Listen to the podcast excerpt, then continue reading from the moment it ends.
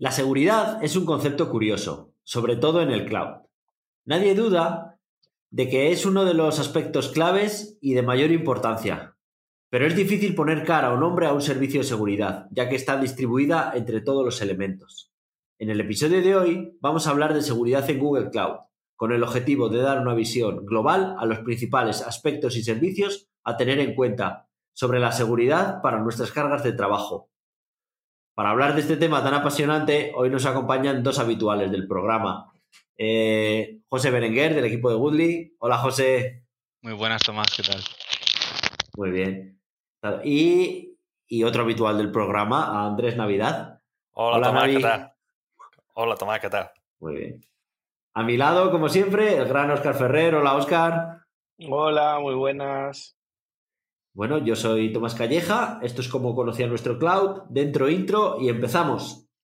Estás escuchando Cómo conocía nuestro cloud, un podcast en el que hablaremos sobre Google Cloud y cómo sacarle el máximo partido a los servicios que ofrece, de una manera imparcial y amena.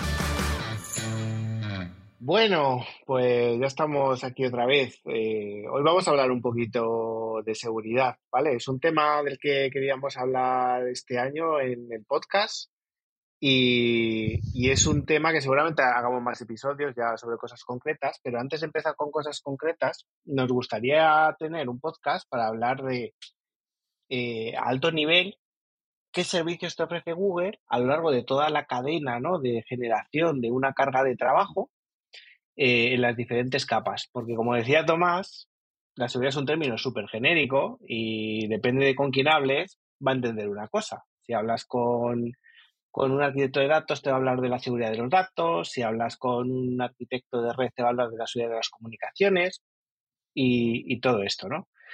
Entonces, pues me gustaría empezar, imaginemos, ¿no? por ejemplo, que lo que vamos a poner sobre Google Cloud, por ser un caso típico, es eh, una aplicación, por ejemplo, una aplicación web, ¿no? Con una, una, un área personal y todo lo que ello puede conllevar desde exponer esa aplicación web hacia el público hasta las capas más abajo de, desarrollo, ¿no? Así que si os parece, eh, yo empezaría por la primera parte, ¿vale? Desde la parte de fuera de aplicación y es hablar de seguridad de aplicaciones, ¿no? Entonces, ¿Quién quiere empezar a hablar de la seguridad a nivel de aplicación? Bueno, venga, empiezo, yo, que veo a los invitados muy tímidos. Eh, lo primero del todo de una aplicación, claro, nosotros tenemos nuestra aplicación y antes de ir a la nube, pues la tendríamos en nuestro on-premise, donde, bueno, pues estábamos un poco más resguardados, ¿no? Pero en la nube ya hay muchas cosas que tenemos gran libertad y gran responsabilidad. La primera sería, si os parece, cómo accedo a la aplicación, ¿no? Cómo entran mis usuarios, a la aplicación. Y, ahí, bueno, pues yo, yo, creo que ya lo hemos comentado en distintos episodios, pero tendríamos como dos vertientes. Por un lado, tendríamos la parte, eh, la parte de más, más empresarial, ¿no? Que nos ofrecería eh, Google Cloud Identity, de forma que podríamos crear identidades propias, ¿no? Porque es un IDP, como puede ser los otros servicios de IDP, ¿no? Como un Azure AD, como un Okta o algo así, que nos permite tener una identidad, dársela al usuario de forma que entre seguro. Ese sería uno. Otro sería a lo mejor usando Firebase, que también hemos hablado y, aquí nos encanta y sobre todo está pensado en desarrollo de aplicaciones. Mm. Pues aquí podríamos continuar con un conocido de casi todos los desarrolladores que han hecho alguna vez algún login en su web y es que reCAPTCHA te ayuda a proteger eh, tus aplicaciones web del uso malintencionado y de, poder saltar tu login, por ejemplo, con fuerza bruta. O acceder a hacer un scrapping de tu contenido. Te ayuda en ese sentido. Eh, José, ¿se podría decir que los reCAPTCHA es la última barrera que le queda a la humanidad para defenderse de los robots? Se podría decir que sí. No, no sé si habéis visto el meme del robot ahí diciendo ¡Ah! ¿Dónde está el semáforo? Pues sí. Y de algunos humanos te protege también, ¿eh? Del recaptcha. La verdad es que, es curioso. Sí, sí yo, yo, Oye, ¿algunos sabéis? No, no me sé la historia de recaptcha. ¿Algunos sabéis si recaptcha lo compró Google o lo creó Google? Uf, captcha, vamos. No, ni idea. Me quedo con esa duda, a ver si, si la resuelvo. Pero siendo, si- siendo un podcast de, de- de Google, o sea, hablando de temas de Google, yo diría que sí, que lo creo él, ¿no? Claro, sí, es la manera de quedar bien, sí, sí. No, bueno, pero es, la verdad es que es interesante porque cada vez cuando expones una web, eh, Haciendo memoria, Tomás, perdona que te corte. ¿sí? Me acabo de acordar que lo compró Google en 2009. Ah, vale. Pues bueno, pero a, lo- a- a lo mejor lo desarrolló él y luego se lo compró a sí mismo, no sé. bueno, Desde pero- 2009 le, le habrá dado tiempo a rehacerlo otra vez y que ya sea suyo todo lo que, todas las líneas de código ¿no? que, que hay ahí. Claro, pero, pero, pero más allá de esto, lo que, lo que es importante saber es que hoy en día es muy fácil programar un robot que intente robarte y va a ir web por web intentando robar, que eso no pasa en la vida real. Entonces, esto lo que nos permite es tener una protección de distintos ataques. O, por ejemplo, bueno, el reCAPTCHA también se usa para protegerte cuando te están haciendo un ataque por denegación de servicio que es que te mandan muchos a comprar a, tu- a, a ver a tu tienda sin comprar, ¿no? Pues eh, Cloud Armor tiene opciones de, de evaluar cómo de potencial es el robot o cómo de humano es y, y en caso de necesidad lanzarle recaptcha. Aunque te estás adelantando, ¿eh? que para mí eso ya es como la siguiente capa, que es la seguridad de red. Pero bueno, bueno, pero está, relacionado. Permíteme la está licencia. entre, está entre los dos mundos, sí, sí, sí. Oye, si os parece, seguimos, ¿no? La parte de aplicaciones con algún otro servicio. Yo os digo uno, venga. Eh, hay un servicio de Google que se llama Web Security Scanner que sirve justo para identificar vulnerabilidades ¿no? en esas aplicaciones que estás desplegando, en aplicaciones web. Realmente este servicio lo han integrado dentro de otro que hablaremos después, que es Security Command Center, ¿vale? Eh, pero básicamente lo que te hace es un crawling de toda tu aplicación, va haciéndote ahí en modo araña eh, todos los enlaces que hay y va detectando pues las típicas vulnerabilidades que puede tener, ¿no? Desde el cross scripting, eh, eh, temas de inyección, eh, contenido HTTPS, contenido HTTP dentro de contenido HTTPS, ¿no? Ese tipo, ese tipo de, de inseguridades que, que la mayoría de veces, muchas veces incluso son gazapos, ¿no? Que metemos cuando desarrollamos, pero te va escaneando todo, todo eso, ¿vale? Sí, librerías que tengas que sean susceptibles de que tenga alguna vulnerabilidad, que sea pública. Eh, está todo lo que son librerías de JavaScript te las, te las chequea. Sí, además esto es muy importante porque tener en cuenta que lo que se puede revisar eh, de manera sencilla con un escáner de seguridad son cosas que se pueden explotar de manera sencilla con un script. Mm. Entonces, cualquier fallo que te detecte, no decimos que te detecte todo, pero los que te detecta, como te lo dejes abierto, te van a entrar. Eso es. Totalmente. Vale, pues estamos hablando de aplicaciones y la verdad es que ya hoy en día no existe aplicación sin un API, sin un API público del que consuma la web. ¿Qué nos da Google? ¿Qué, podemos utilizar de Google en esta parte de, APIs? Sí, aquí hay varios puntos, yo creo, ¿no? Pero el principal y el producto probablemente estrella o el que más está empujando Google es, es API. API es un API Manager eh, que te permite al final, entre otras cosas, eh, a nivel de seguridad, pues te permite autenticación de llamadas sin que los que estén por detrás se tengan que preocupar, sin que los desarrolladores se tengan que preocupar por el tema de seguridad. Pues realmente lo delegas todo en la parte de API, te da posibilidad de hacer autenticación con, o, con OAuth, validación de token JWT, eh, tema de cores y luego aparte te da también informes de eh, estatus de respuesta de HTTP por si acaso ha habido, ha habido violaciones o, o, o problemas de, de, seguridad. Así que principalmente, principalmente es ese API con, con esas opciones. Perdón, quería decir que propiamente no es un elemento de seguridad, pero que sí que tiene funciones de seguridad y que entre, vamos, que las que has dicho están, están entre esas. Uh -huh. Incluso tiene detección de, de ataques, es, es, bastante completo, vamos. Uh -huh. Eso es, sí, a mí, buena puntualización que estamos hablando de servicios de seguridad. Es verdad que API no es un servicio de seguridad, pero no. dentro de API hay una capa que es de servicio de seguridad que te da todo esto que, que, contamos. O dicho de otra manera, si expones tus APIs pasando por API, son más seguras. Si, lo implementas dentro de APG, porque podrías no implementar nada de seguridad en APG y no tiene por qué ser segura. Eso es lo que. Al final es un producto cuya parte, una parte concreta o ciertas funcionalidades te permiten meter esa parte de seguridad que es fundamental cuando estás desarrollando APIs. Correcto. Genial, pues si os parece, cerramos capa de aplicación, ¿vale? Y empezamos a hablar de seguridad en la red. En las famosas comunicaciones norte-sur, es decir, las que van desde los clientes hacia nuestras aplicaciones. Y también podemos hablar luego de las este-oeste, ¿no? Que ya una vez dentro de nuestra infraestructura, cómo se comunican los diferentes servicios.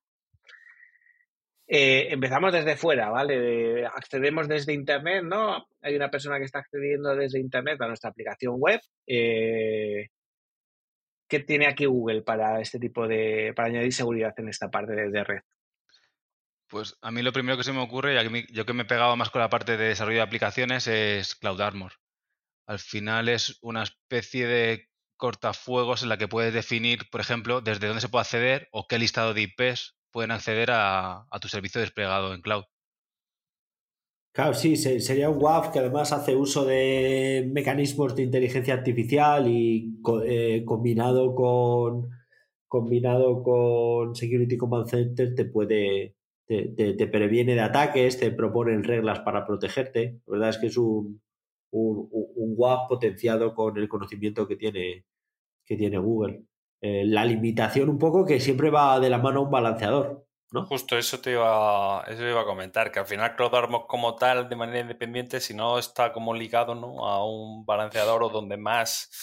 Eh, eh, su caso de uso más común es generalmente ligado a un balanceador ¿no? de, de capa, bueno, de la capa 4, capa 7. Sí, eso es. Al final, Cloud Armor es un conjunto de reglas, ¿no? El servicio en sí lo que te da es la posibilidad de establecer un conjunto de reglas de seguridad, de políticas, que van asociadas a un balanceador de Google, que por cierto, ya que hablamos de los balanceadores, bien es verdad que Google ya te dice que su propia infraestructura de balanceadores también tiene cierto mecanismo de protección frente a denegación de servicio que te la da de serie. O sea, ya no, es ya no la configuras tú, te la da Google de serie eh, esta parte.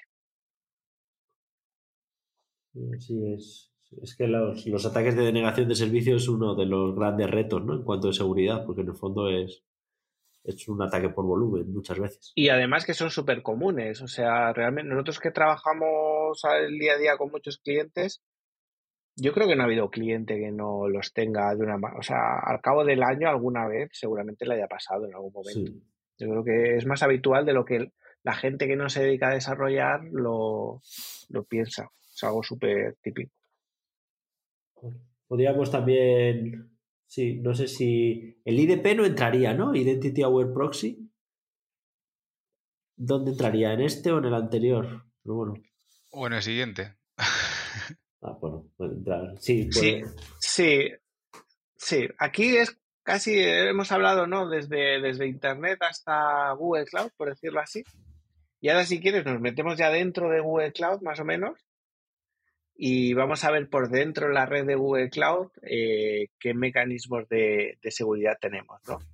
Eh, porque claro, nosotros habitualmente cuando desarrollamos dentro de Google, creamos nuestros propios servicios, pero también tiramos desde, desde los servicios de Google, ¿no? Y cada vez más, porque además, además nosotros nos gusta mucho el modo SaaS y el modo serverless, y cada vez más intentamos tirar de, servicios de Google. Y aquí es verdad que todas las APIs de Google siempre ha habido una queja continua de que es que las APIs de Google son endpoints públicos y ya después de tiempo, pues ya esto Google lo ha, lo ha solucionado ¿no? con lo que ellos llaman los VPC Service Controls. ¿Vale? Mm. Que al final es un sistema que ha creado Google a modo de firewall para las APIs de Google, lo cual te permite establecer perímetros dentro de tus proyectos de Google Cloud en los que decidir desde eh, reglas de ingres y de egres hacia, hacia y desde las APIs de Google. ¿vale? Por, poner un ejemplo, por poner un ejemplo, tú puedes decir, pues yo quiero que desde esta VPC solo las máquinas virtuales, funciones o algo así, pero que estén en esta VPC o en este proyecto, puedan llamar a, a, esta API con determinadas condiciones, ¿no? A lo mejor una condición sería, pues, que vaya esta variable o, bueno, ahora mismo no me sale ninguna, ningún buen ejemplo. Sí. Hablando de la página web, por ejemplo, imagínate que esa página web, la que alojamos las fotos de un perfil en un bucket de Cloud Storage y lo que queremos es que solamente puedan alojar en, esa, en ese bucket desde unas máquinas virtuales que están metidas en nuestro proyecto Google Cloud. Y ahí puedes cerrar un perímetro que diga que solo desde las máquinas virtuales se puede subir esa foto a ese bucket de, Google Cloud.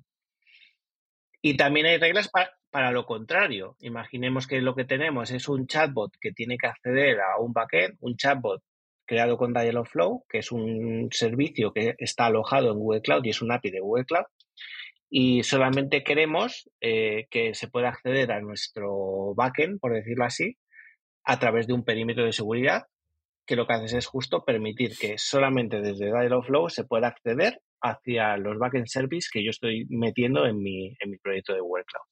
Claro, aquí de, dejar claro, no sé cómo lo veis, que esto no es el único control que haces, o sea, está el control de IAM. Esto es una seguridad extra, como si fuera a nivel de red, como comentabas, Oscar, como un firewall, pero que además todas las comunicaciones tienen que usar eh, cuentas de servicio, claves, mínimos permisos, todo eso, que no es que sustituya, sino que aumenta la seguridad.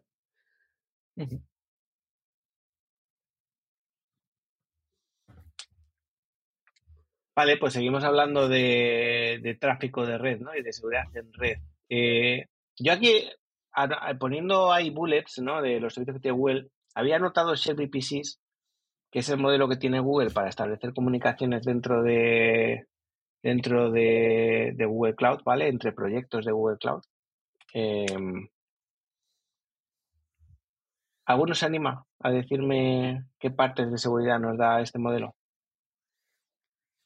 Bueno, partiendo del uso de que estás segmentando la red y, y ahí hay también parte de seguridad. Es como hablábamos antes, que VPC no es un sistema de seguridad en sí mismo, pero proporciona cosas que hacen más seguro tu sistema. Claro, una, una, una gran seguridad del modo ServVPC, eh, si, lo, si lo comparamos con, con niveles de distintas redes, es que puedes separar la gestión de la red en un permiso, en un proyecto, de forma que los gestores de red eh, gestionen fácilmente la red y den acceso a esa red a otros proyectos, como si fuera el latiguillo, el cablecito amarillo en una empresa, pues tú te dan el latiguillo, tienes acceso a Internet, acceso a intranet, pero controlado desde el equipo de comunicaciones. Se podría hacer entrando el equipo en los distintos proyectos de la misma manera, pero esto lo que nos da sobre todo es facilidades de seguridad y gestión que minimizan los errores. Sí, y te simplificas también la gestión de permisos eh, en un solo proyecto, es, bastante potente. Genial. Vale. Pues, pues seguimos dándole al tema. Seguimos en la capa de red y hemos estado hablando de mecanismos para evitar que entre tráfico malicioso. Pero eh, a veces pasa. O a veces se te cuela algo, o a veces hay algo de lo que hemos hablado que no has implementado, y a veces pasa. Eh, entonces vamos a hablar, si parece, un poquito de qué te da Google, ¿no? Para detectar esas amenazas a nivel de tráfico de red. Claro, pues aquí lo que lo, que metemos siempre, ¿no? Lo que nos encontramos en un premise es que ponen, ponen un palo alto, ¿no? O un network appliance. El, tema es que cuando, cuando vas a Google Cloud, pues montar un Network Appliance es un poco ir en contra de la filosofía de, Cloud. Entonces aquí, bueno, pues hay un servicio que ha sacado hace poco que es el, eh, el IDS, ¿no? Un, un Intrusion Detection System, que, que, todos lo sabéis, pero lo voy a repetir, que es un sistema que lo que te hace es te analiza, te analiza el tráfico y, detecta. No previene, hay otros que previenen que bloquean, pero en este caso detecta si hay alguna anomalía o problema y te avisaría. Entonces, bueno, pues Google se ha, se ha hecho amiguito de palo alto y han desarrollado una versión completamente gestionada de esto. Que lo que haría sería duplicar el tráfico, ¿no? Todo el tráfico que pase por la red se hace un mirroring, se haría una copia exacta y se mandaría a estas máquinas que las analizarían. Eso es. Eh, la verdad es que está bastante bien. Yo estuve echando un vistazo eh, y lo puedes activar desde la propia consola de Google Cloud. Y luego tú puedes decidir qué tráfico enviar, ¿no? Qué tráfico hacer mirroring. Lo puedes eh, hacer a nivel de subnet, en plan de solo quiero que me hagas mirroring de esta subnet o, esta máquina o de todas las máquinas que estén etiquetadas de esta manera, ¿no? Y luego tiene un pequeño dashboard y en la que te hace un poco eso, la detección de amenazas, ¿vale? Y luego, eso sí, es integrable con otros elementos que luego hablaremos, pero con tu SIEM lo puedes integrar, te vuelca los logs a Cloud Login para que luego tú los puedas eh, hacer búsquedas en un BigQuery o exportar a otros lados, ¿vale? Y la verdad es que es un servicio que yo creo que, que lo usaremos. Es bastante nuevo, pero, pero bastante sencillito. Y aunque es verdad que solamente es detección, yo espero que luego pueda hacer también una parte de remediación, pero que para la detección lo he visto bastante, bastante fácil, sobre todo, muy fácil de, de, meter y de instalar. Además, en este sentido, haciendo la recopilación de los puntos de los que íbamos a hablar, Google tiene un montón de servicios que van en este, en este sentido. Y ahora, bueno, ahora hablaremos de ellos, pero los servicios automáticos de detección y gestión de, de incidencias o posibles incidencias, a mí me parecen la, la leche. Sí, tienes, en el fondo hay, hay, hay una suite entera de, de, servicios de seguridad de qué hacer con estos eventos que nos encontramos y detectarlos y tratarlos verdad que Google en general siempre ha sido pionero o, o, tiene la seguridad, ¿no? Ellos llaman Security by Design. Tiene la seguridad metida desde las primeras etapas de diseño de cualquier tipo de, de producto y servicio. Y se nota. Y de hecho se nota también que, que muchos de los servicios que, que, salen al público tienen esa política de primero los, ha creado para ellos mismos, para sus aplicaciones, que son gordas, la verdad y luego pues ha visto la manera de hacerlos públicos, con lo cual también son en general servicios bastante top los que tiene de seguridad. Bueno, pues nos estamos quedando sin tiempo, así que si os parece, vamos a ir cerrando este episodio y lo que sí os quiero hacer es convocar para uno nuevo que terminemos de hablar. En este nos hemos quedado hablando de la parte de la seguridad a nivel de aplicación y la seguridad a nivel de red, pero me gustaría pues que sigamos hablando un poco del resto de capas, ¿no? A partir de aquí. Entonces, eh, muchas gracias por venir, Navi, José. Muchas gracias. Muchas gracias a ti, Oscar y Tomás, por invitarnos. Eso es, y como siempre, pues gracias a Tomás, que siempre estás ahí, y poco más por hoy. Eh, yo soy Oscar Ferrer y nos vemos en el siguiente programa. Hasta luego. Hasta luego. Adiós.